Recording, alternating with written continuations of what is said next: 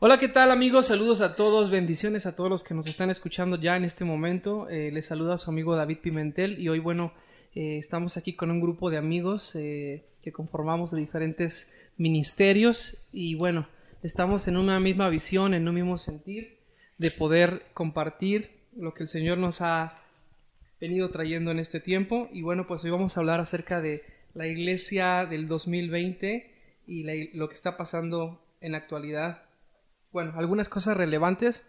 Eh, ahí tenemos hoy como invitada especial a Diana, tenemos a Miriam y tenemos a, a nuestro amigo Víctor. Así que, pues queremos pedirle que esto va a ser algo breve, pero que pongas mucha atención, que dejes todo en pausa y que podamos compartir juntos eh, como, como, amigos eh, este espacio abierto en los medios digitales. Pronto tendremos nuevas sorpresas para ustedes, estaremos haciendo muchas transmisiones en vivo, no solamente como podcast, sino serán transmisiones que serán más continuas y bueno, vamos a dar nuestra información al final del programa. Bendiciones. Así eh, quiero comunicarles con Diana que hoy también nos trae esta informativa especial. Pues mucho gusto a todos los que nos están escuchando. Saludamos desde la Ciudad de México, que está en crisis como todos los lugares, pero aquí realmente todavía no lo estamos sintiendo de una forma tan profunda. Platicábamos con gente de otras iglesias que están en Sudamérica y está muy fuerte, ¿no? O sea, creo que es algo muy local, cada quien en su lugar va a saber lo que está pasando. Para quien no sepa, si vive debajo de una piedra, estamos enfrentando una pandemia mundial y no está exenta la iglesia, entonces por eso traemos el tema que es el día de hoy, pues de qué forma la iglesia está afrontando esta situación muy loca, muy casi apocalíptica, ¿no? Entonces, pues somos de dos representativas de iglesias diferentes y tenemos dos puntos de vista. Están en la Ciudad de México, una se encuentra al sur y otra un poco más en la zona oriente-centro, más o menos. Y pues la, la parte que estamos viendo es la parte de que ya están cerradas las iglesias, los lugares, las edificaciones, los templos, como les quieran decir. Y pues estamos viendo las afectaciones, ¿no? Estamos viviendo. Quien diga que no está teniendo una afectación, pues creo que es muy privilegiado, todavía no le está tocando. Entonces, dentro de esa crisis, estamos viendo desde la parte operativa, están cerrando lugares que son de renta, están cerrando lugares donde nos congregábamos. No sé si ustedes ya sintieron algún cambio. Yo por lo menos, o sea, como ratoncitos de iglesia, íbamos dos veces por semana o tres a diferentes actividades. Ya la semana pasada aquí, ¿cuántos días tenemos que ya cerraron? Tres semanas. Oficial una, bueno, en mi caso ya llevamos dos semanas, casi tres, casi tres. Pero pues ya se sienten las afectaciones, ¿no? No sé cómo lo están viviendo ustedes, pero en mi caso pues sí siento que bajó la actividad, que cambió mi rutina en la semana y me pongo a pensar mm, pues en las personas que son nuevas convertidas, de qué forma les puede afectar. O sea, uno, uno como quiera, pero ¿y las criaturas? O sea, sí, uno como quiera. Los, los bebecitos espirituales que necesitaban, o sea, que les dieran su, leche espiritual, creo que es un problema serio más que nada para ellos. No que uno se quiera hacer el super maduro, no, pero lo afrontamos diferente. Como que el que ya tiene un cierto tiempo sabe que se tiene que mantener como constante, ¿no? Pero a los que tenías que guiar, a los que le tenías que dar seguimiento. Hay gente a la que si yo no le mandaba un mensaje, no iba al servicio. Si no le daba un seguimiento, no le hablaba, oye, vas a venir y mira, así vamos a estar. Y ahora esas personas me escriben y me dicen, oye, está cerrado y, y a mí me preocupa porque pienso, si no van a la iglesia, ¿qué van a hacer estos días? Bueno, pues ese es el punto. Les pasamos este el micrófono a Víctor para que nos diga cómo está afrontando esto. ¿Qué Pues la situación para todos creo que viene siendo la misma. El cierre total. Creo que eso es lo que nos está conmocionando a todos, más allá de, los contagiados, de epidemia y, los resultados, porque aquí en México todavía no se ve un, un índice alto de mortandad, o sea, ya, ya lo hay, pero no a comparación de otros países en porcentaje, ¿no? Y nosotros como iglesia, pues, luego, luego sentimos el, el golpe de cierre de todas las actividades, ¿no? Como dices que todos tenemos un buen de actividades en la iglesia, ¿no? Que va dos, tres, cuatro días a la semana y de repente cerrado. Entonces creo que a todos nos está afectando en diferentes formas. Ah, y a lo mejor no tanto como el que yo sacara un beneficio de la iglesia, ¿no? Sino te rompe la estructura a veces de lo que es iglesia. A veces normalmente creemos que la iglesia es ir a congregarte y ahí nada más, o, o que la iglesia se trata del templo o de quiénes están ahí. Por ejemplo, ahorita estamos reunidos cuatro que no asistimos a la misma iglesia. No nos regañen, no hay toque de queda. Exacto. Aquí hay tres iglesias diferentes. Bueno, aunque podrían decirse dos, pero tres. Entonces, aún así, pues eso, no- eh, la epidemia no está obligando a esto. A tener que salir de tu iglesia, de tu circulito, de tu templo, de tus amiguitos de la iglesia. Y está cambiando la estructura totalmente de la iglesia, como uno la piensa. Yo llevo veintitantos años yendo todos los domingos y de repente el domingo, ah, ya no vas por voluntad. entonces, más bien ya faltas por obligación, entonces sí está cambiando mucho la estructura de la iglesia. Y a todos los niveles, de, como dices, del que se congregaba porque lo llevaban, dice, ah, qué bueno que ya no me llevan, ¿no? O el que se con- congregaba por compromiso con Dios, de, ¿y ahora qué hago? O los que viven del ministerio o de la iglesia, ahora cómo lo manejan. Entonces creo que esto nos está sacudiendo a todos de diferentes formas. A unos en lo económico, a otros en la estructura, a otros en cómo tienen la iglesia ide- idealizada o cómo tienen a Dios idealizado, ¿no? Porque ahorita nuestras formas de de congregarnos están siendo muy diferentes. Nuestras formas de buscar a Dios son muy diferentes. Como el que solo recibía los domingos, ahora ya no está recibiendo nada. Como el que solo oro porque iba a la iglesia, ahora en qué momento tiene que orar, ¿no? Y entonces creo que así nos está cambiando a muchos el qué estamos haciendo, cómo lo estamos llevando y creo que todo lo que podemos decir ahorita va a ser de bastante va, va a ser de bastante ayuda porque yo creo que todos aquí y por lo que hemos medio hablado antes tenemos una una visión diferente de lo que está pasando y lo estamos tomando de diferente manera. Y no que ninguna esté bien o mal sino que son enfoques diferentes porque todos servimos en diferentes áreas porque todos tenemos un contexto diferente un pasado diferente en la iglesia y entonces creo que puede ser bastante productivo ahora escuchemos a Miriam qué opina sobre esto Pues, ¿qué opino? Personalmente, toda esta situación a mí me tiene como en un choque. Este, como que he tratado de balan- balancear en mi propio entendimiento como mi parte espiritual, como mi parte humana o mi parte racional. Y ahorita me llamaba un poquito la atención el tema de mm, la preocupación de, de Dianita sobre los nuevos corazoncitos, Este, los nuevos conversos. Y yo creo que esa es una necesidad que ha sido, o sea, es histórica, o sea, ha sido desde el principio de los tiempos, no nada más porque esté esta situación.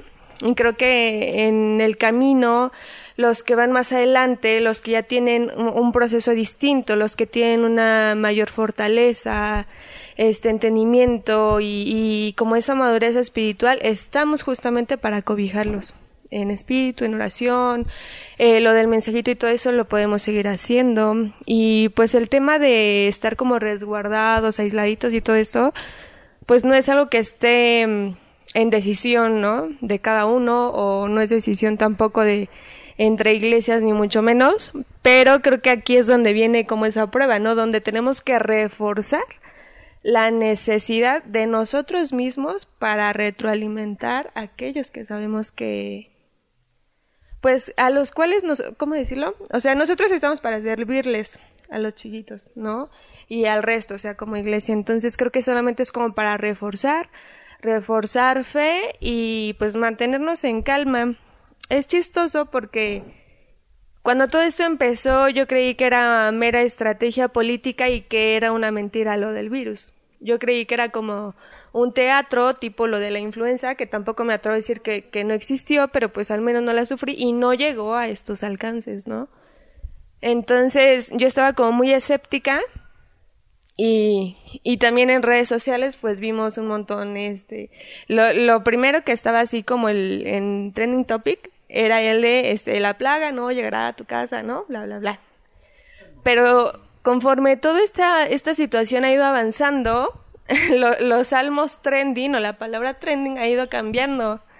Y es chistoso. Y yo dije, oye, ¿qué está pasando? O sea, yo me cuestiono a mí misma mucho, siempre, todo el tiempo. Entonces yo creí que de alguna manera nosotros como iglesia o como hijos, de manera incluso personal, estábamos agarrando la palabra a nuestra conveniencia. Pero también la respuesta es que más bien hay palabra para todo, porque a Dios no se le fue absolutamente nada, ¿no? Y eso es maravilloso.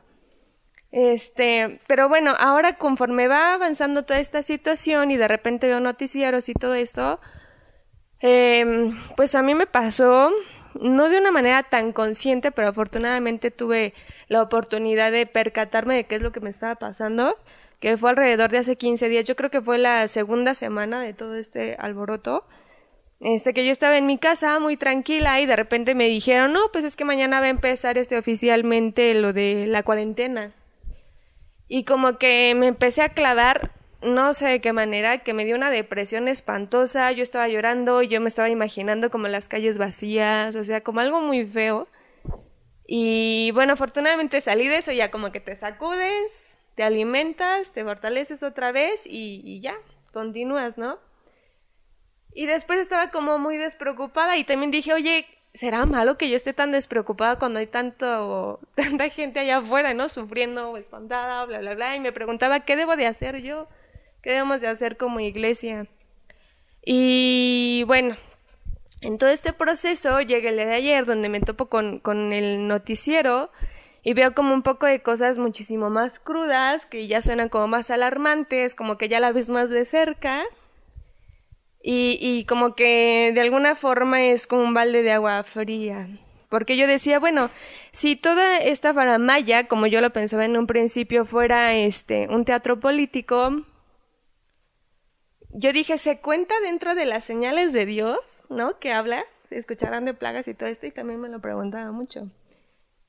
Y ya viéndolo, llegando a este punto donde ya lo tenemos tan palpable, pues yo creo que no está en duda absolutamente y, pues nada, que simplemente los, los tiempos están cercos, están este cerca, que no es ningún castigo divino, pero es un llamado a que nosotros como personas, como humanos, sintamos nuestra verdadera necesidad. Que cuando caigamos y veamos a, a nuestro pariente, a nuestros hijos, no lo sé, realmente veamos que no hay absolutamente ninguna mm, otra respuesta, sino acudir a Dios, ¿no? Porque yo creo que es la forma en la que cuando caemos a ese pozo, eso lo escuché en una predicación, dice que cuando caemos al pozo, pues no vemos nada alrededor, estamos en el hoyo profundo, oscuro, y lo único que tenemos que hacer o lo único que podemos, porque no hay opción, es mirar hacia arriba, ¿no?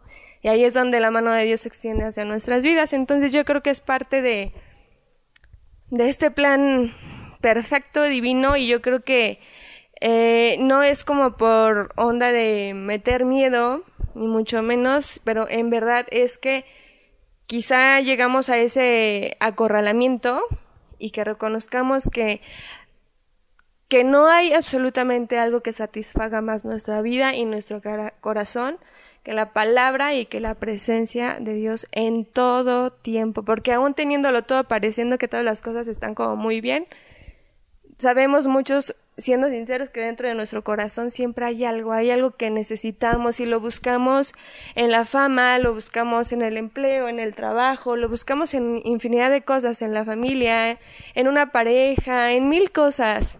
Y, pero como todo está bien, pues no nos damos cuenta, no nos sentamos realmente a, a sincerarnos, no nos sentamos realmente a reconocer esa necesidad.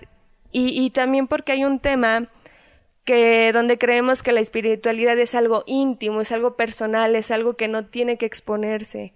Este, y no se habla regularmente de esas cosas.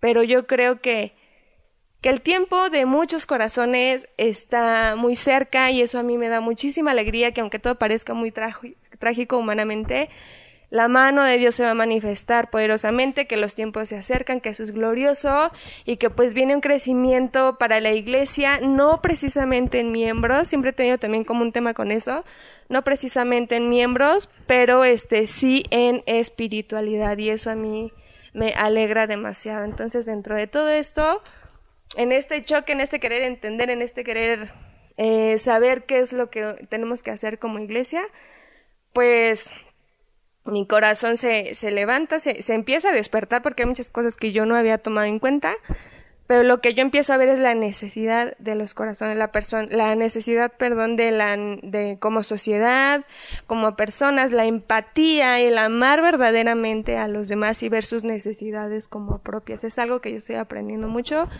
que no es como tan fácil, que, que suena muy bonito quizá, pero que no es como tan de la noche a la mañana, es, es un proceso pero pues yo doy muchas gracias a Dios porque me está hablando en esa área muy importante, ¿no?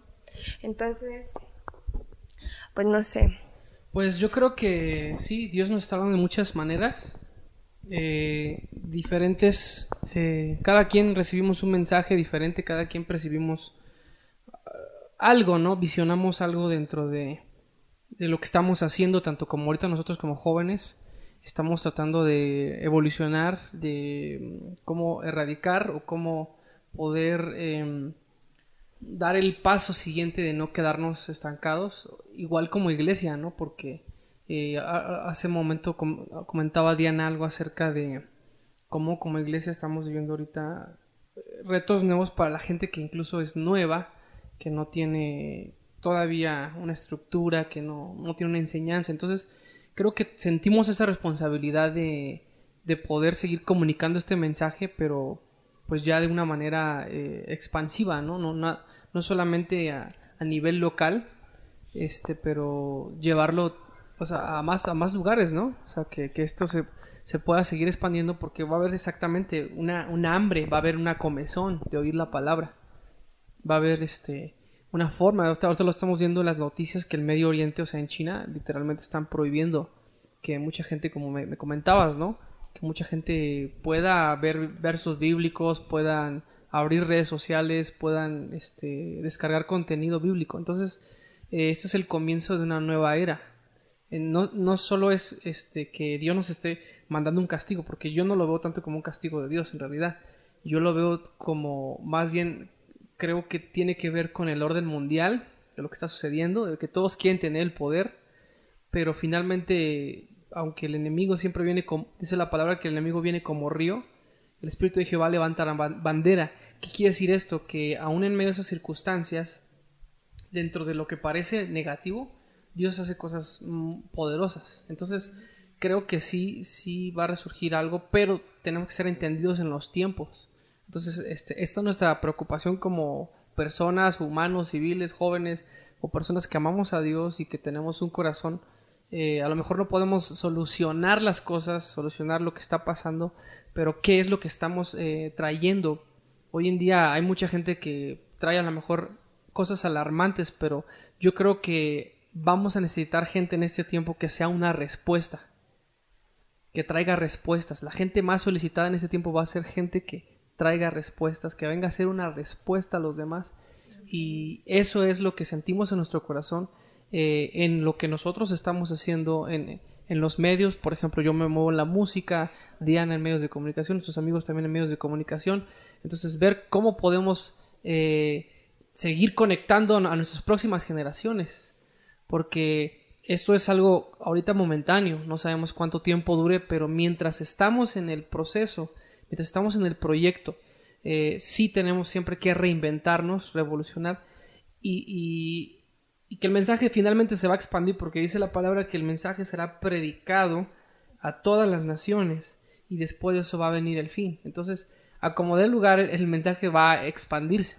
Yo hace muchos años leí un libro de, de un amigo que a lo mejor ustedes lo han escuchado, no sé, es un predicador a lo mejor no tan conocido, pero a mí me impactaba mucho la vida de Josué Irión. Josué Erión es, este, él fue evangelista, fue misionero, pero no de los que hoy conocemos que son televangelistas o son gente a lo mejor muy famosa por redes sociales, sino una persona que literalmente se fue a los países comunistas a predicar la palabra. Entonces, en ese libro que se llama Las misiones están en el corazón de Dios, a mí me marcó mucho leer ese libro. De hecho, no sé si todavía lo publiquen, pero él habla acerca de todo esto, ¿no? Cómo incluso en, los, en el Medio Oriente habían pastores que ellos eh, tomaban sus Biblias y solo, solo una persona podía venir, todos formados, y, de esa, esa, hojita ellos copiaban todo lo que estaba escrito. Y de esa escritura ellos sacaban para predicar todo un año. Y Dios les da una revelación impresionante por la hambre, por la necesidad que había ahí. y cómo ellos, o sea, escaseaba la palabra, ¿no? En inglés es lack. Lack es falta, falta de. So, ellos tenían una falta de, necesidad que, con un verso, con una hoja completa, ellos sacaban temas para todo el año. O sea, Dios les da una revelación. Entonces, no es como ahorita, ¿no? Que posteamos, pegamos y ya está ahí la información. Pero esto me impresionaba mucho porque hay un, de, por sí hay una necesidad y lo que estamos viendo en el Medio Oriente. Entonces, ahorita ellos en, este tiempo, en esta temporada, empezaron a, comerse la palabra así, ¿no? De una manera desesperada. Entonces, eh, creo que ahorita sí estamos con una plena, a, pesar de, las, de que no podemos salir, de que no podemos tener reuniones, pero aún estamos todavía a tiempo de poder este, seguir dando nuestro mensaje, ¿no? Eh, nuestro mensaje de vida, que no es nuestro, que es de Dios, que es, que es de vida, de esperanza, y yo creo que mientras estemos vivos y todo lo que Dios nos dé en nuestras manos, los recursos, todo lo que tengamos, para eso es, ¿no? Para poderlo seguir expandiendo y este y así le doy lugar a, a mi amigo Víctor. Sí, yo les tengo una pregunta a todos los de aquí. Tomando en cuenta todas las situaciones que están pasando, eh, las medidas que está tomando el país, las iglesias, porque de hecho pues ya creo que ni una iglesia está abriendo en realidad, ya todo es virtual y así. ¿Cómo se sienten? O sea, real, ¿cuál es el sentimiento de ir a la iglesia presencial y de repente tener que hacer iglesia en casa? O de repente tener que hacer tu culto diferente. Bueno, yo participo en la alabanza, yo por eso tengo que ir, ¿no? A transmitirlo. Y de ahí de alguna forma no, no he perdido tanto la noción de, de la... Más bien no he tenido noción verdadera de la diferencia que es hacerlo en casa o, o esperar a que... Porque muchas veces te esperabas a que te alimentaran, ¿no? Decías, pues yo voy el domingo y recibo la palabra y la musiquita y bien padre. Pero ahora todo está cambiando. Veo muchas transmisiones de, de todo tipo, Facebook, Instagram, en todas las redes que se pueda, live todo el tiempo. Porque yo creo que la iglesia necesita tener una cercanía con la gente. Pero aquí cada uno de nosotros cómo lo está llevando. Porque todos servimos en diferentes áreas. ¿Cómo lo estás llevando, Mil?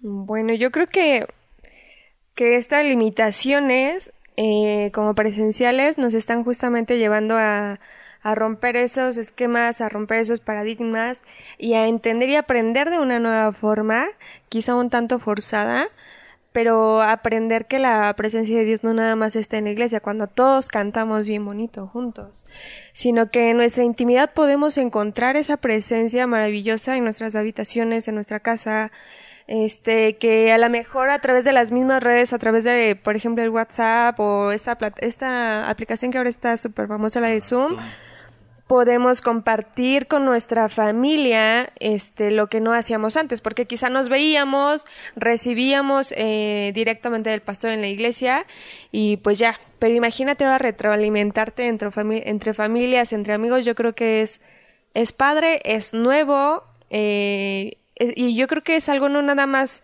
no nada más es un tema de compartir sino creo que de manera personal, o sea, aprendemos muchísimo. Creo que hay revelación cuando tomamos acciones. Y, pero, eh, definitivamente no es lo mismo que estar eh, en la iglesia. Yo creo que sí se extraña, se siente una necesidad de estar ahí, pues ahí con la música en vivo, con la palabra recibirla en vivo y responderla. Y yo creo que funcionar como carbones. A mí me encanta esa parte de, de decir yo soy un carbón que contagia, ¿no? Que enciende a los otros carbones de la iglesia cuando estamos juntos, porque aún con todo, pues siempre tenemos alguna necesidad distinta. Entonces, yo creo que es parte del reunirlo, del reunirnos, pero nos enseña mucho a encontrar la, la presencia de Dios en nuestras intimidades. Así lo veo ¿cómo llevas el no, no trasladarte una hora y media, dos horas a, a la congregación? Este, pues yo digo que chale. Ay, pues yo lo veo como una oportunidad. Fue muy raro porque yo decía un chiste. Bueno, a ver, un contexto, ¿no? Estuvimos tratando durante, personalmente y con otros que no están aquí, pero si lo escuchan van a saber quiénes son.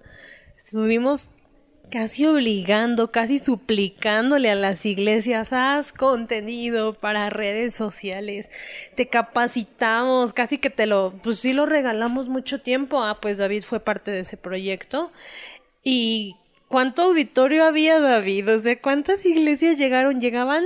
No, no lo voy a decir, él es mi testigo. ¿Cuántos llegaron a las capacitaciones para esto? Pues llegaron contados, ¿verdad? contados con las manos. Y nos sobraban cuatro dedos. Entonces ese tiempo fue muy duro. Yo recuerdo un proyecto que le llevé a unas personas y decían, no, pero esto no se puede o solo quieres figurar, ¿no? A otras personas de otras iglesias les decíamos, haz tu contenido, por favor, haz tu contenido. Todavía hace un tiempo, no mucho, se les entregó estas mismas capacitaciones, ya en la contingencia otras personas y lo rechazaron, o sea, era como, me daba desesperación que alguien se estaba enfermando y le llevaba la medicina y decía, no, todavía no estoy moribundo, hasta que me esté casi muriendo la voy a tomar. Entonces yo hacía un chiste y le decía a Víctor, van a cerrar las iglesias, van a cancelar los cultos, porque ya se estaba viendo la tendencia mundial, no era profecía de nada. Entonces le dije, va a venir un, un momento, un punto de quiebre en el que las iglesias van a decir, ¿cómo hago iglesia en este caso en redes sociales, no? Y me reí y le decía, así, pero en buen ánimo, ¿no? Y va a ser nuestro momento de brillar. Y ya pasó.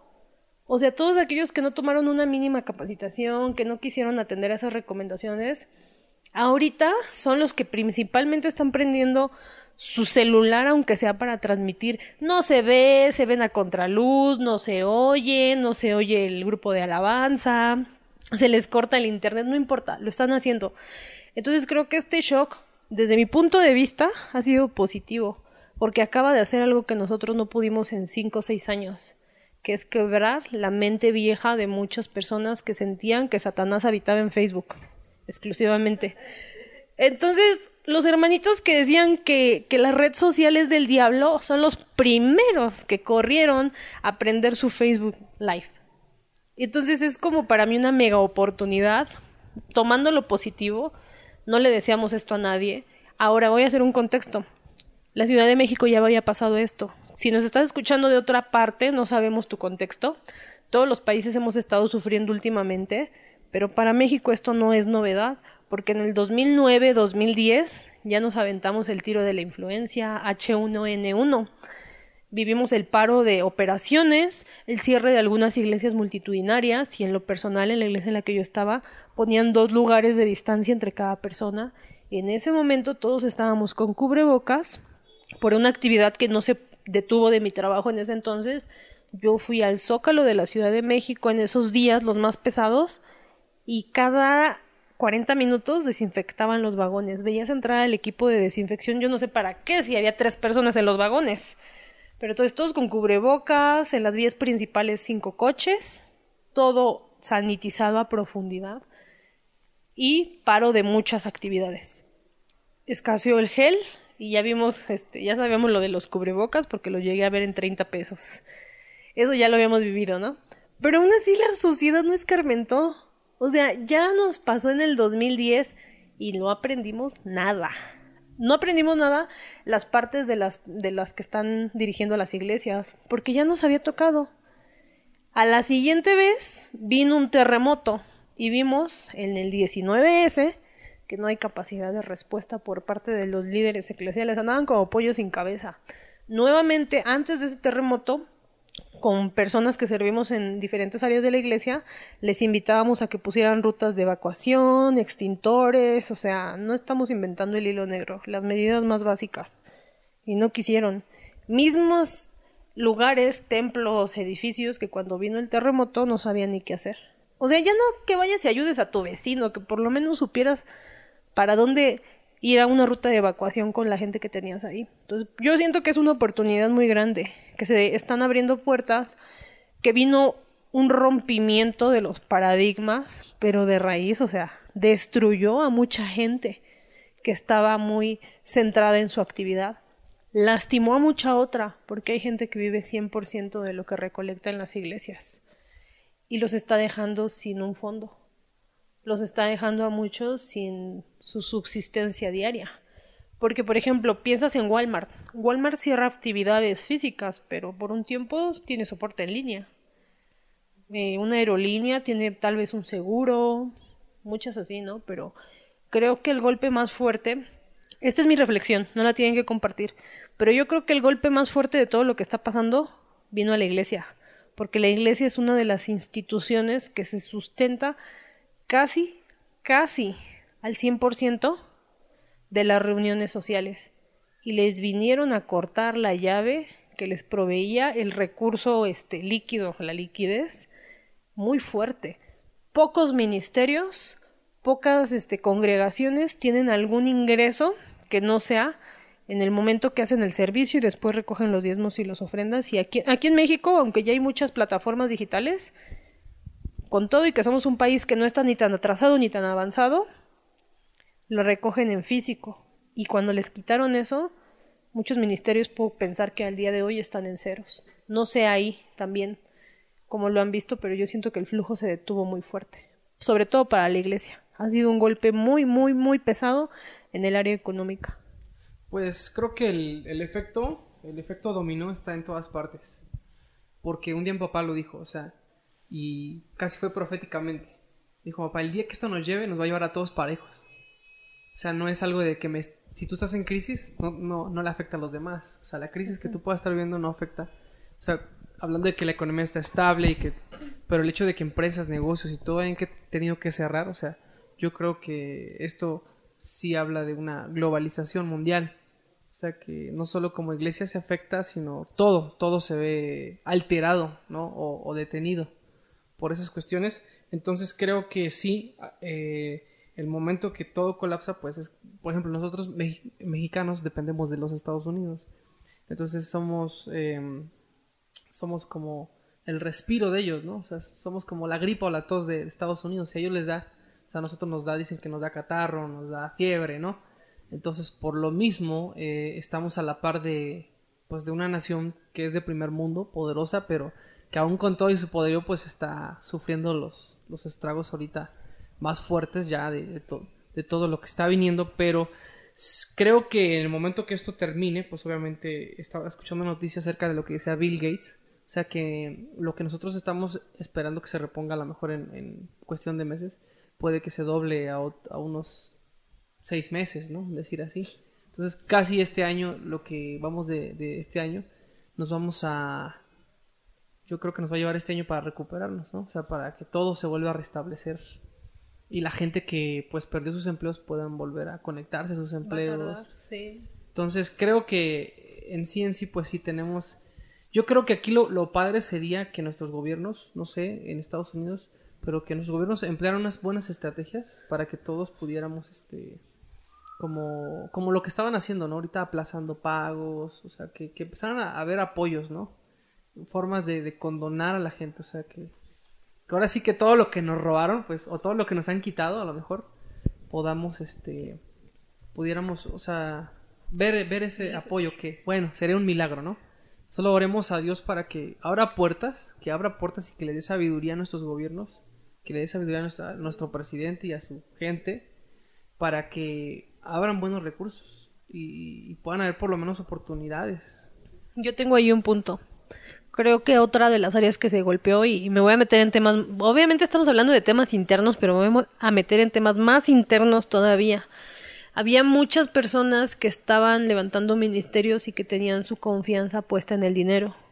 Y creo que esto les vino a tumbar. Hablando de lo interno, porque externamente sabemos que a todos les está pegando, pero yo creo, y lo vimos, que había gente, líderes dentro de los concilios. Voy a usar esa palabra, ¿no? Porque la iglesia somos nosotros. Voy a hacer un paréntesis.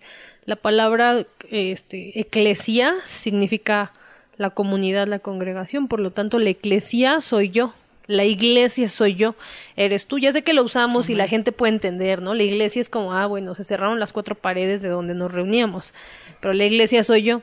Pero entonces siento que viene un golpe muy fuerte a las personas que estaban confiando ahí y las prioridades se acaban de reestructurar desde fondo. Estamos casi en modo supervivencia.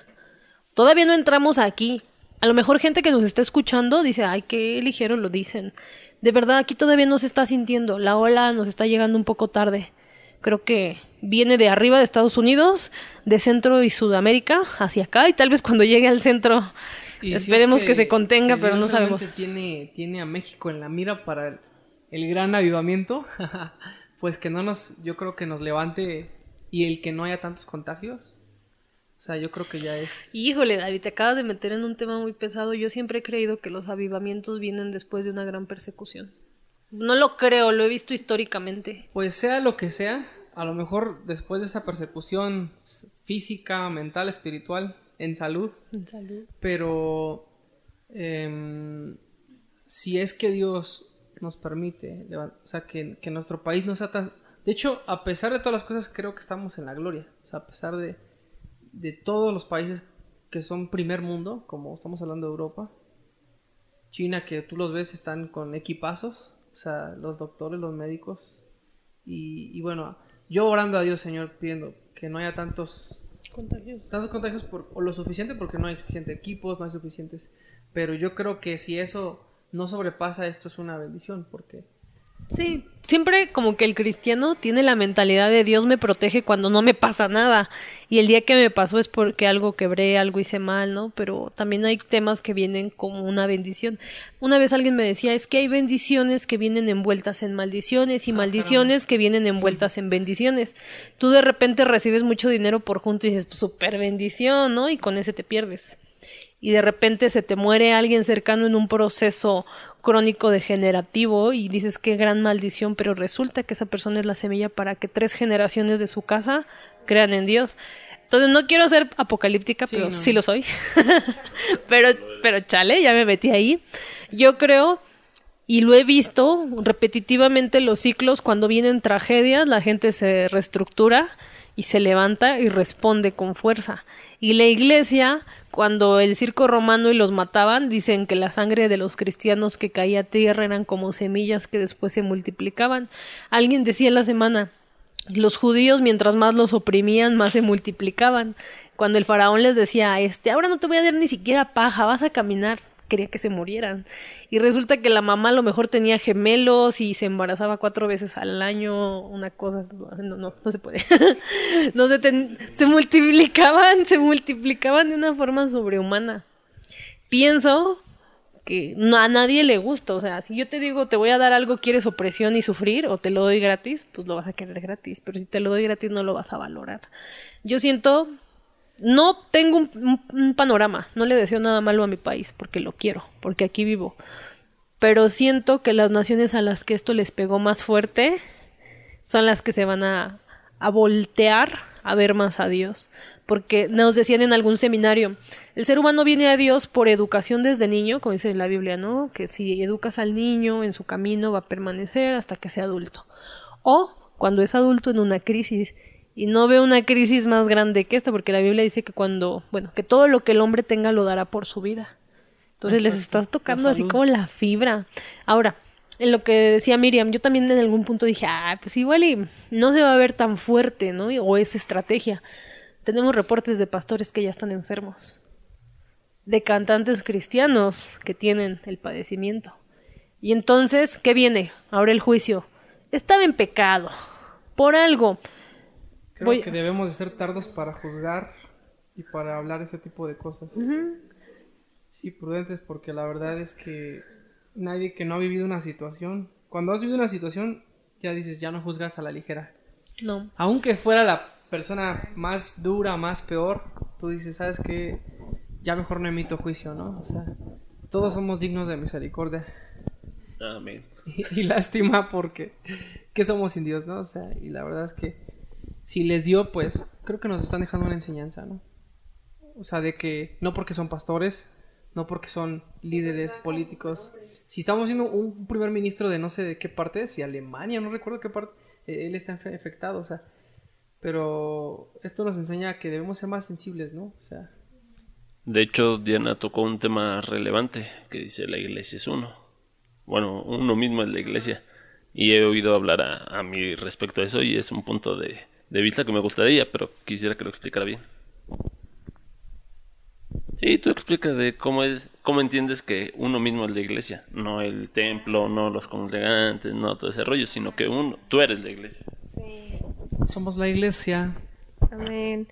Sí, Miriam, pues- dinos, dinos, ¿qué, ¿qué piensas tú? Yo ahorita tengo un punto bueno para ti. Ah, Sí, ah, bueno, pues fíjense que como yo les platicaba, yo como que eh, dentro del proceso que ha acontecido en mi vida, gracias a Dios, este, como que me metí en una introspectiva muy, muy cañona, muy personal.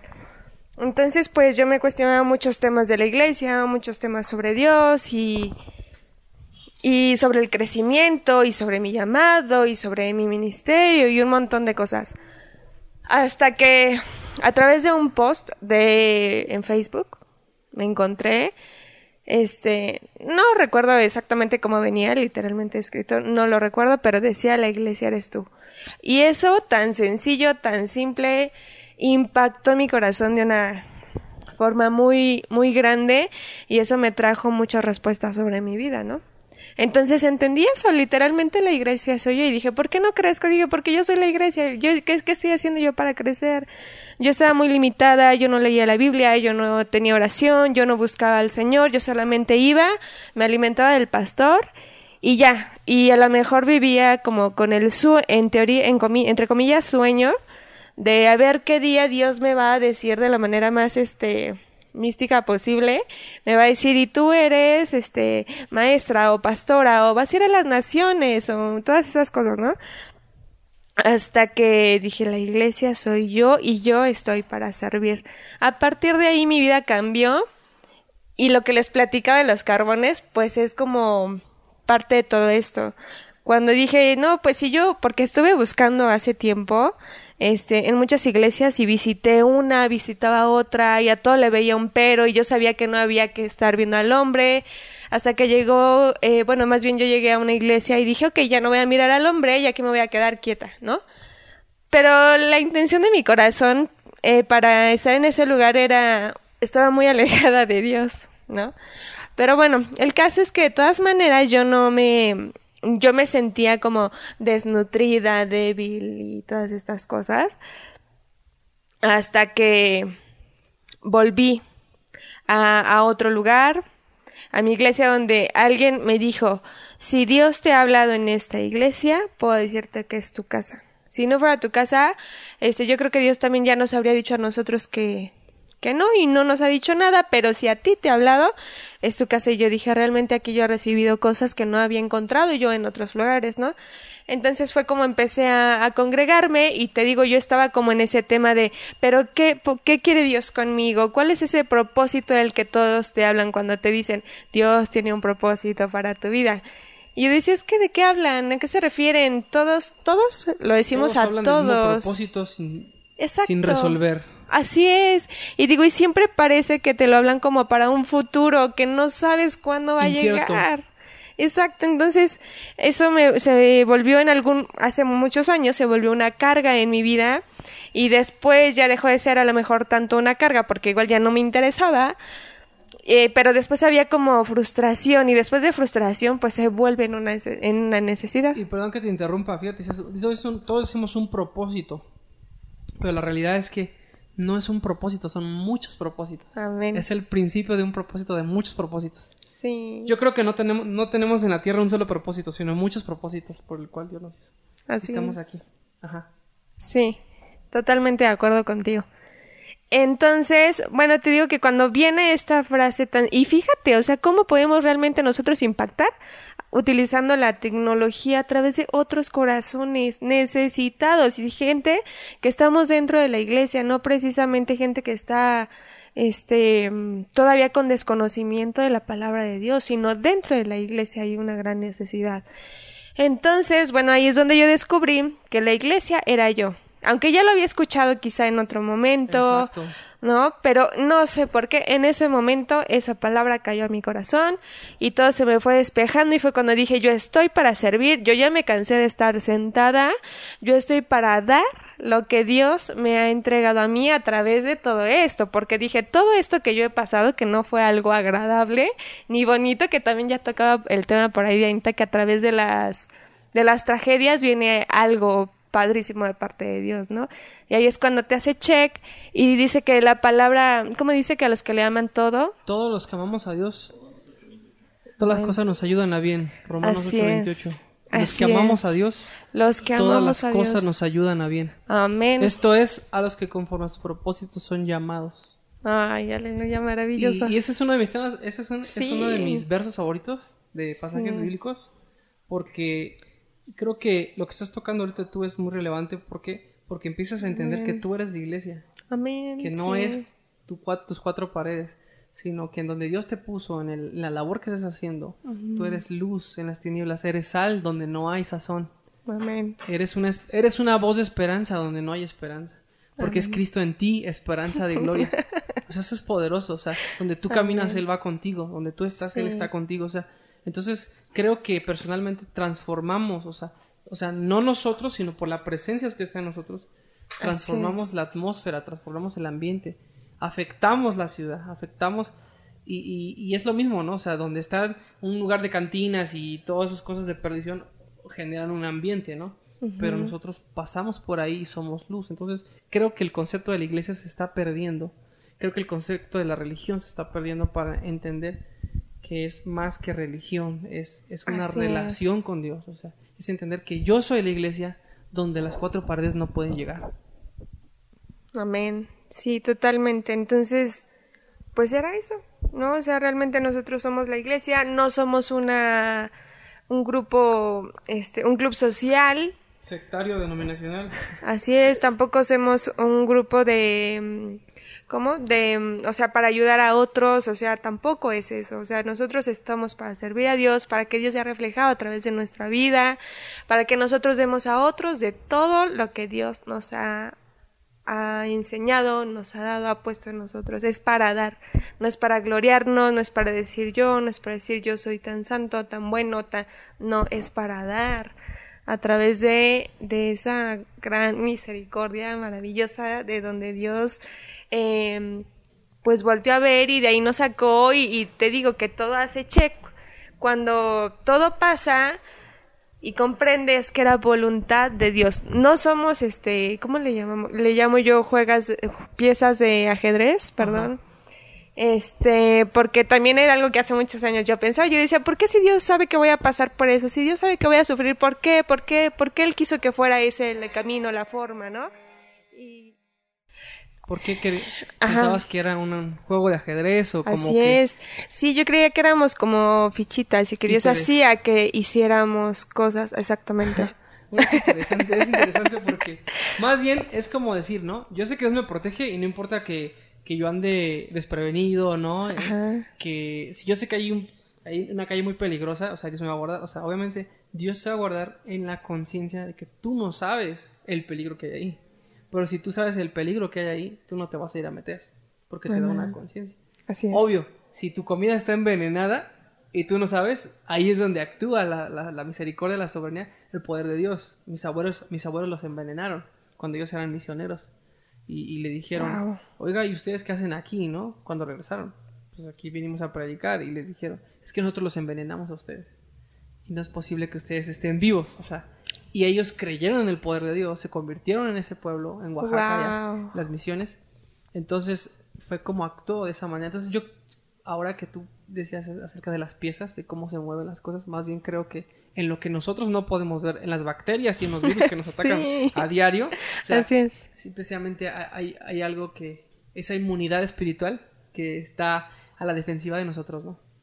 Eso Así está es. padre. Sí, sí, es, es muy grandioso, es este... Pues sí, o sea, hay mucho de qué hablar sobre el tema, sobre las maravillas de Dios y todo. Muchísimo, muchísimo. Nunca acabaríamos. Pero bueno, a través de todo ese proceso, de todo ese cuestionamiento y de una necesidad que había dentro de mí, que pues es el sello del Espíritu Santo definitivamente, fue que, te digo, yo recibí y doy gracias a Dios que yo estuve receptiva a esa palabra, no pude haberla dejado pasar, ¿no? Entonces ahí mi vida se activó, ahí mi vida cambió totalmente y no es como que, ay, yo, yo no soy de alabanza, este, o yo no, yo no paso a predicar, ni mucho menos, pero yo estoy para servir a donde quiera que vaya y todo lo que, lo que ahora sé que Dios, o sea, todo lo que tengo es para, para brindar a, a Así, o sea, para servir al Señor. Vivir Simplemente, eso es maravilloso. Vivir para servir. Sí, de eso, tan típico, ¿no? Que dicen y para tan... vivir. Si no sirves para... ¿Cómo? Si no vives para servir, no sirves sirves para, para vivir. Ay, ay, ay. Ajá. Ayúdanos, Señor. Así a es. servir. Pues fíjate ahorita que tocabas el punto, este es bien extenso y muy padre. Creo que la verdadera religión se basa en no se basa en, mi denominación, en mi nombre, sino Santiago en la Biblia dice que la verdadera religión es ayudar al pobre, al huérfano, a la viuda, al desamparado, al desahuciado. O sea, cuando mostramos un acto de amor y de misericordia, estamos mostrando el corazón del Padre. Estamos siendo las manos de Dios en esta tierra. Entonces creo que personalmente las etiquetas, los nombres, las denominaciones se acaban. Y la verdadera religión que Dios ama es esa. Ayudar al, necesitado, al huérfano, a la viuda, al pobre, lo vuelvo a recalcar. Y creo que este año, este, este año ya se estaba hablando que, que íbamos a hacer el Evangelio en las calles, pero no sabíamos cómo lo íbamos a hacer. Íbamos a hacer la iglesia fuera de las cuatro paredes. Y todo nos está empujando a eso. Entonces creo que se está perdiendo ese concepto de, de estar en una institución, que no es malo, que, que, es bonito la unidad. Dios nos quiere en la unidad, Dios nos llama a la unidad, pero a, a entender el verdadero significado de quiénes somos en Él y cómo funciona la iglesia dentro y fuera que es la verdadera religión, ¿no? Entonces, eso es lo que a mí me ha, Dios me ha venido mostrando en estos años. Y a, a, entender que, que no se trata de mi nombre, no se trata de mi asociación, igual de mi marca o de mi logo, o sea, sino que simplemente el amor de Dios se vea y que todos volteemos a ver a Dios, o sea, de una manera en que nos veamos como hermanos, como los judíos se ven como hermanos y se apoyan y, ellos son bien unidos, solidarios, son pequeños pero juegan un papel muy importante en el, en el mundo entero. Entonces, si realmente, por eso dice Dios, si realmente mi pueblo se humilla, si realmente todos claman, algo poderoso hacemos. Y creo que sí, si Dios está rompiendo con esos paradigmas de cuatro paredes, hacer, hacer, jugar un, papel realmente de lo que debemos de, de ser y lo que Dios quiere, tan simple y tan sencillo, que no tiene nada que ver con títulos. Así es, totalmente. Y esto también lo sabe muy bien Víctor. Creo que fue parte, Víctor, de como ese aprendizaje, que una vez platicando le decía, sí, ¿y cuál es tu ministerio? No, pues, bueno, ahí fue una plática muy extensa. También la forma en la que Víctor y yo nos conocimos fue muy chistosa y bueno, cuando pasa el tiempo te das cuenta de pues de que Dios está atento todo el tiempo, no es como que un día así, en tu crisis está Dios viéndote, o cuando estás súper alegre está Dios viéndote, no, Dios te está viendo todo el tiempo y pues Él tiene cuidado de todas las cosas y como dice que nadie va a alejarnos de su amor, nada ni nadie, y que su voluntad va a ser hecha, ¿no? Porque eso es una promesa hermosa. Sí, y muy grande. como venimos diciendo todos, creo que todo este contexto eh, a nivel mundial, todo esto de la epidemia, todas las consecuencias que está, que está teniendo esto, creo que nos lleva a ese punto, a que nosotros seamos la iglesia en el mundo, no la iglesia que está encerrada en el templo, no la iglesia que se reúne solo los domingos, no la iglesia que solo le habla a los mismos conversos, sino nos, todo esto nos está orillando a hacer la iglesia al mundo, ser luz al mundo. Eh, lo oí igual que decía, pues ¿por qué crees que el mundo está en tinieblas? Pues porque la luz se la pasa escondida en las iglesias todos los domingos, todos los días de oración, todos los días de ensayo. Y normalmente la iglesia no termina impactando el mundo. ¿Por qué el mundo está en oscuridad? Porque la luz no sale, ¿no? Y nosotros somos la luz. Nosotros tenemos que ser el reflejo de Jesús en la tierra. Yo creo que igual Dios pudo haber mandado ángeles. Se hubiera quedado Jesús, no sé. Pero nos escogió a nosotros para ser su reflejo en la tierra. Y entonces muchas veces perdemos la noción de eso. Y queremos mejor hacer un club social todos los domingos con puros, entre comillas, cristianos, igual que yo, que piensen igual que yo, y ahí nos quedamos y está bonito. Pero de eso no se trata. Nosotros estamos para mostrar a Jesús en la tierra.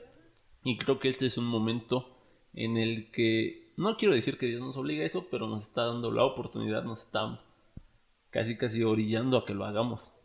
A veces la, lo que vemos como mal o como una maldición o como desventajoso porque decimos, ah, nos están quitando el culto de los domingos, pero nos está dando la oportunidad de hablar con el vecino, de hablar con mi familia, a veces mi familia no toda es conversa y cuándo iba a tener la oportunidad de pasar tanto tiempo con ella y hablarles y predicarles y que vean en mí a Jesús reflejado, ¿no?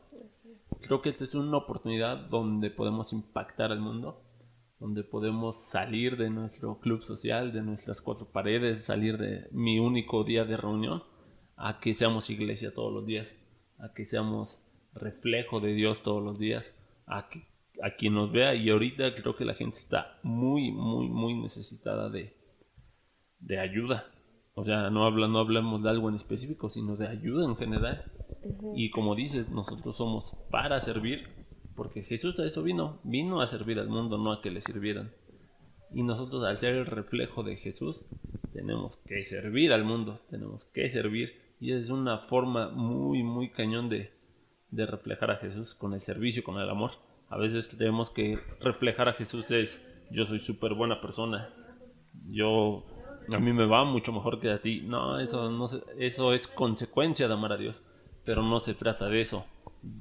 Nosotros reflejamos a Jesús al mundo por medio de amor y servicio.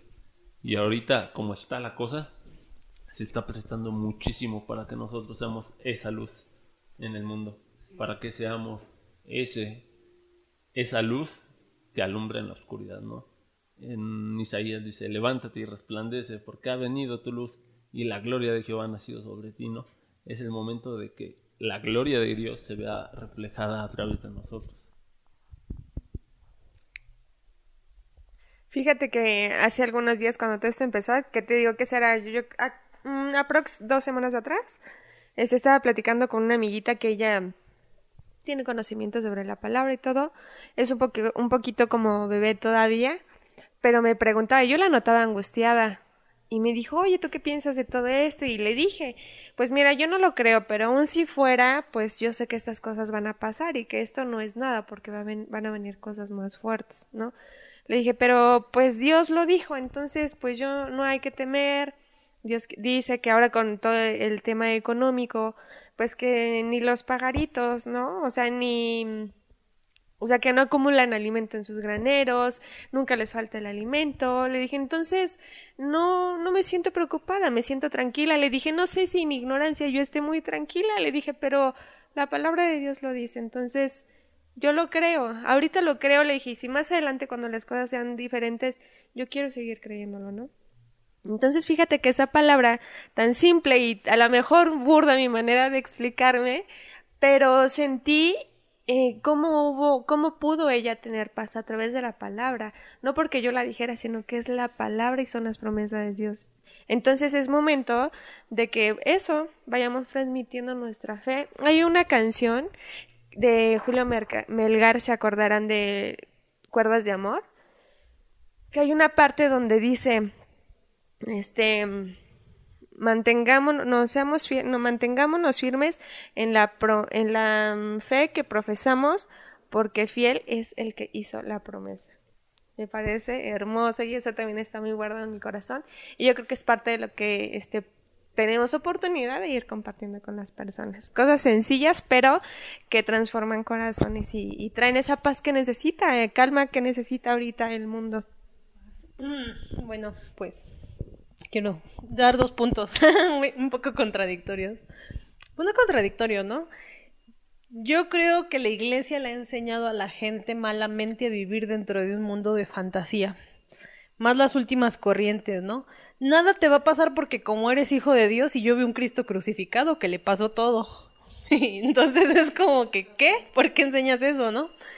Eh, el que va y predica tiene una inmunidad y nada le va a pasar. Y yo vi un Pablo al que apedrearon, casi lo matan, blasfemaba en contra de, Cristo, del Cristo que él predicaba, o lo querían idolatrar. Entonces es como la teología rosita. Como Dios está con... Yo les voy a dar una analogía, nunca la había dicho públicamente. Como que se nos enseña a ser juniors, porque mi papi te puede destruir, no me puedes tocar, soy inmune.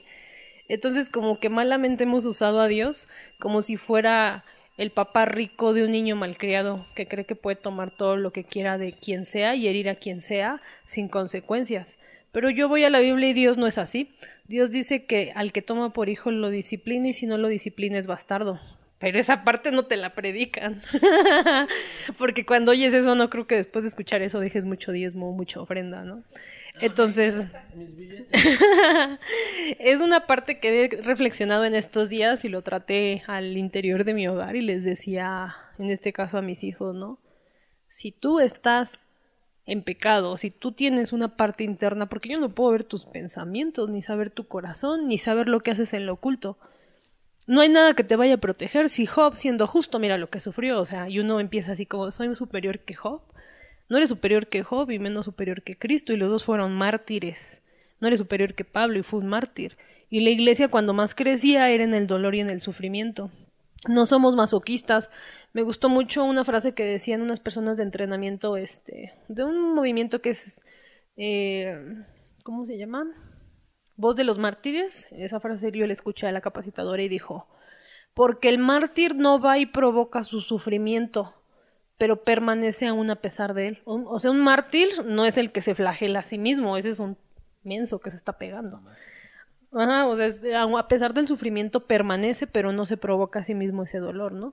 Entonces, es el momento tal vez para muchos, quizás, de ser mártires vivos. Eh, eh, Miriam hablaba de Julio Melgar, es el hermano que murió de cáncer. Y hasta el último de sus momentos que pudo hablar, yo lo vi con una fe firme, pero esos no nos gustan porque nadie queremos estar en sus pantalones, en sus zapatos, todos queremos ser el inmune hijo de Dios super junior que anda en carro de fuego y que mueve a todos del lugar y hace lo que quiere, sin consecuencias. Nuestros actos tienen consecuencias y la gracia, la gracia te permite accesar al Padre, no borrar tus consecuencias.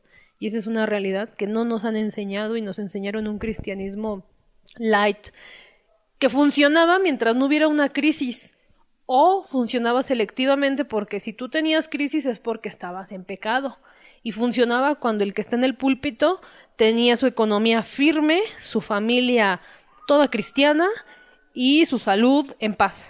Ah, pero entonces se le movió una de esas cosas al, al ídolo o al líder ¿Y qué va a decir? Había pastores que señalaban y decían que el que estaba enfermo estaba en pecado y algunos de ellos están enfermos. Otros es un caso aparte, ¿no? Entonces hay cosas que vienen como corte de un fruto y sufres porque Dios está llevando tu fruto. A mí me tocó rehabilitar personas, hacer cosas, generaba un vínculo y después Dios decía, ven, te lo voy a quitar, pero estás jugando, o sea, me hiciste trabajar, me hiciste edificar, me hiciste construir y ahora me vas a quitar tal. Sí, porque es el fruto. Para eso estabas, para dar fruto. Te duele cuando te, te cortan el fruto, ¿no? Y sufres. Pero también te duele cuando por pecado viene tu consecuencia, pero también te duele cuando Dios te utiliza como un ejemplo de una fe firme que no se mueve aunque estés por una prueba. Pero a nadie le gustan esos tres. ¿Quién quiere sufrir? Todos queremos ser los superhombres creo que es un momento en el que la iglesia tiene que cambiar no nada más de método, ¿no? Sino de, de, la forma en la que hace las cosas. El método es ya no te puedo predicar en cuatro paredes, pero ahora te voy a predicar mal porque nunca tomé el curso. te voy a predicar en redes sociales. Ah, va. Pero creo que el discurso tiene que cambiar. Los líderes de antes eran inmunes y eran superhombres porque no podíamos ver su vida y veías un señor de traje y corbata perfectamente almidonado que te hablaba y te decía que conducía un país, un ministerio, una iglesia, o un concilio, pero tú no podías ver sus problemas familiares. Pero ahora con las redes sociales te enteras de lo que quieras. Y es como que la red social en realidad fue llevar a la gente a la sala de tu casa. A quien le haya tocado esta semana hacer videoconferencia por Zoom, tuviste que hacerla en el baño de tu casa, tuviste que hacerla en la sala, tuviste que hacerla en la azotea, y pasaba tu hijo, mi gato se subía y tiraba el celular. Entonces la gente se metió a ver tu intimidad. Y antes no, porque llegabas de traje y tacones al trabajo y te sentabas en una oficina perfecta y nadie veía tu familia ni tu vida. Pero esto lo que vino a hacer es desnudar a la iglesia y exponer a sus líderes y mostrar que son seres humanos. Y es un escándalo, porque muchos de esos líderes se presentaban como Superman. Yo creo que más allá de de que ya no hay iglesias ahorita abiertas y todo lo están tratando de hacer bien o mal por redes sociales, el verdadero cambio es que les vino a gritar a los pastores, eres un ser humano y te tienes que mostrar con los demás como tal. Y es un dolor porque es una generación que aprendió a presentarse como un ser humano intachable, perfecto, con peinado de Benito Juárez, este almidonado o con jeans rotos y tenis, pero mostraban una inmunidad que no tienen Entonces nos están tocando figuras como pastores que son muy conocidos. Nos están tocando cantantes cristianos que ya están infectados con el virus y tienes que con eso salir a darle una explicación al mundo de por qué está pasando esto. ¿Y qué les vas a decir? Como soy hijo de Dios no me pasa nada, no sea que mañana tú tengas la enfermedad. Y la gente blasfeme porque estás vendiendo. Yo creo que vendemos el cristianismo con mentiras. De que si vienes acá, te va a pasar algo positivo y si no vienes, te va a ir mal. Pero eso fue una mentira. Y por ser unos malos, entre comillas, vendedores del Evangelio, ahorita la gente ve el producto y dice, me engañaste. Porque tú dijiste que nada me iba a pasar. Y mi papá está enfermo. O mi hermano le pasó esto. Entonces, no hay, no hay que decir mentiras. Y el punto es, pues, que hay que examinar nuestra vida, ¿no? Porque todos te dicen, Salmo 91, Salmo 91. Pero Salmo 91, ¿qué dice? ¿Los primeros versículos? El que habita al, abrigo del Altísimo. El que habita. la sombra del Omnipotente. Pero es el que habita. Y entonces lo está invocando el que no habita. Pero si quiere el beneficio. O sea, siempre eso lo hacemos a un lado ni plaga tocará mi morada, ni mortandad, ni saeta que huele de día, ni mortandad que en medio del día destruya, ¿no? Y súper te lo echas a la bolsa, sí, sí lo quiero, sí lo quiero, pero se te olvidó que había una cláusula antes de eso, que era morar y habitar. Habla de una constancia. Entonces no tienes esa constancia, pero sí quieres los beneficios. Es, es feo y nadie quiere escuchar esto, de hecho, si quieren lo cortan. Pero tienen que examinar su casa, así como están desinfectando sus manos, así como están lavando como locos las entradas de sus casas, desinfecten su corazón.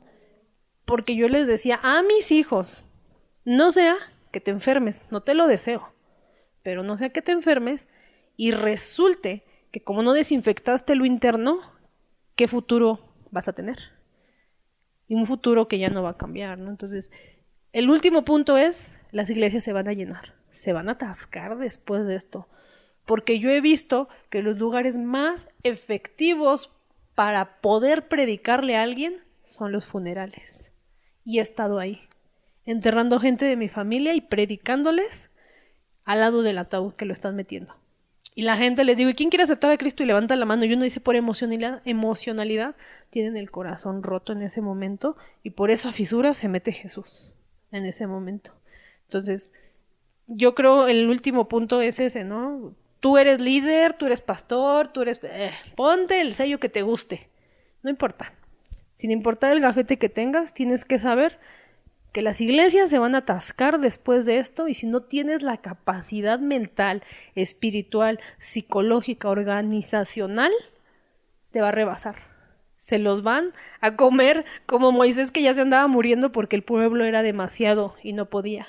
Ya no puedes centralizar el trabajo en ti, porque como ser humano no vas a poder atender mil personas. Como tampoco podías atender 70, pero andabas queriendo intentarlo. Necesitas levantar líderes de 100, líderes de 50. Porque, bueno, ese es mi pensamiento, no sé ustedes, pero yo pienso que de verdad, en cuanto esto termine, la gente va a salir corriendo a la iglesia. Y sea que lleguen por emocionalidad, simplemente fue el anzuelo y de ti depende que esa gente se solidifique, crea, se disipule y se multiplique.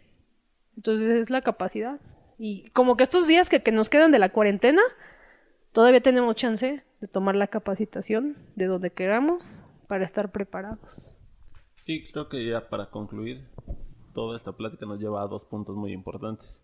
Cada quien dentro de su enfoque, de su forma de ver, de, de cómo, de cómo lo ha visto, nos lleva a dos puntos muy importantes. Una, reconciliarnos con Dios individualmente, como iglesia, como institución, lo que sea, una, una reconciliación y, y, un acercamiento a Dios real. Y entender que pues a lo mejor no estábamos preparados, ¿no?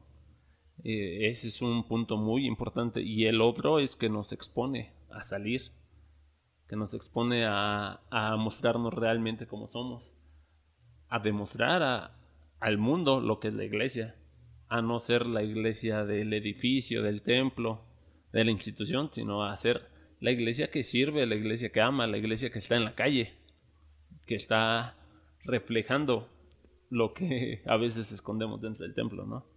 Creo que esos dos puntos los hemos tocado todos, cada quien a su manera, cada quien como lo ha visto, como lo ha vivido, como nos ha ido en la feria, pero creo que esos es los dos puntos más importantes que engloban todo esto. Una, reconciliarnos con Dios estar bien con Dios en el, buen sentido de la palabra, de tener una relación más profunda con Él y la otra es reflejarlo al mundo.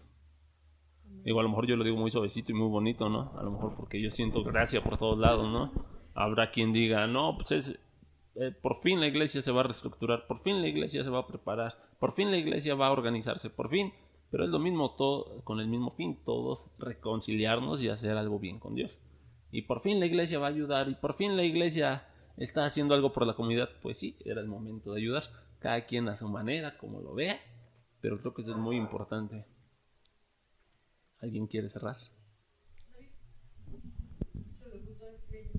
Bueno, queridos amigos, hemos llegado a la conclusión eh, de este programa. Queremos agradecerles su tiempo y este su dedicación. Ya más pronto aquí en en la descripción del link donde vas a estar viendo este, este audio publicado en, las redes sociales. Ya nos podrás seguir y tener más información de nosotros. Por el momento queremos agradecerte, este, pues todos los amigos que nos acompañaron hoy, Diana, Miriam y Víctor.